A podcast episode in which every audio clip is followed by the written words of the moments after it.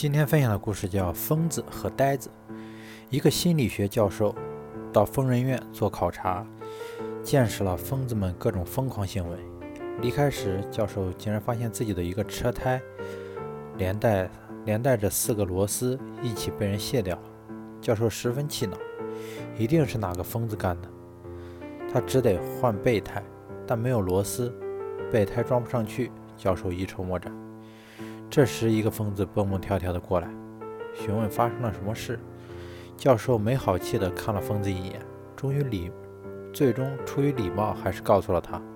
疯子大笑说：“我有办法。”他从另外三个轮胎上各卸了，各卸下一个螺丝，轻松的将备胎装上，装了上去。教授大为惊奇：“请问你是怎么想到这个办法的？”疯子嘻嘻哈哈的道。我是疯子，可我不是呆子。别看轻弱者，因为他们总有地方略胜你一筹。